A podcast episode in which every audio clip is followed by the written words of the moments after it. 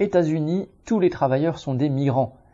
Le secrétaire d'État, c'est-à-dire le ministre des Affaires étrangères du gouvernement des États-Unis, a rendu visite au président mexicain le 27 décembre pour parler des 3000 km de frontières qui séparent ces deux pays. Chaque jour, des milliers de migrants tentent de passer du Mexique aux États-Unis par-dessus le mur érigé par Trump ou en franchissant le barrage flottant installé par le gouverneur du Texas sur le Rio Grande et en évitant les gardes frontières, leurs chiens et leurs fusils. Ils viennent d'Amérique latine, fuyant la pauvreté, la violence et l'absence de perspective. Ils viennent des Caraïbes et particulièrement d'Haïti, en proie à la famine et aux bandes sanguinaires. Ils viennent aussi de beaucoup plus loin, d'Inde par exemple, après avoir pris l'avion jusqu'au Nicaragua, puis la route jusqu'au Mexique. C'est ce que tentaient de faire les 300 passagers bloqués par la police française sur un aéroport entre le 21 et le 26 décembre. Renvoyés à Bombay, ils ont perdu les dizaines de milliers d'euros exigés par les passeurs et ont fait les frais du zèle policier, administratif ou politique des autorités françaises. Cela ne s'est pas soldé par des morts, comme lorsque des politiciens se font de la publicité en empêchant qu'on sauve les migrants en Méditerranée, mais le principe est le même.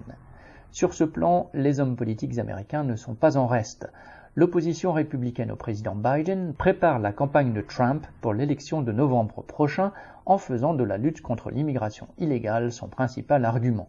Biden en fait autant.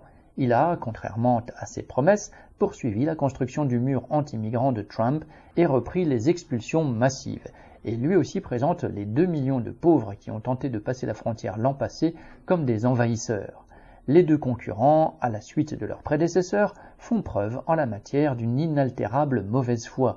Le Mexique, voisin pauvre et pillé par les États-Unis, a toujours fourni, légalement ou illégalement, une main-d'œuvre bon marché aux capitalistes, du Texas à la Californie. L'exploitation économique des travailleurs mexicains se double depuis toujours du mépris, du déni de droit et des brutalités policières d'usage, resservies aujourd'hui contre les migrants venus de plus loin encore.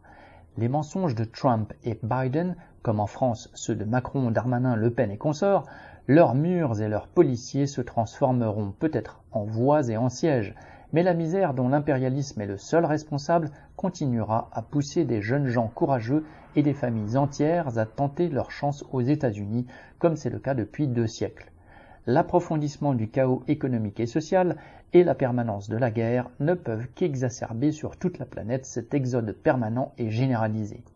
Trump et Biden veulent faire croire aux prolétaires américains dont les familles sont arrivées il y a dix mois, dix ans ou deux siècles que ces nouveaux venus seraient des concurrents, des envahisseurs, voire carrément des délinquants. Ils jouent la même musique que les Macron et Le Pen, et les travailleurs conscients doivent partout y répondre de la même façon.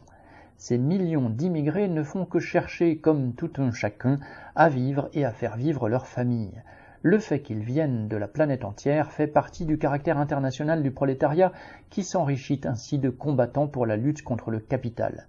C'est pourquoi, au-delà de la simple humanité, les travailleurs des États-Unis et ceux de la vieille Europe doivent voir dans les migrants leurs frères de classe. Paul Gallois.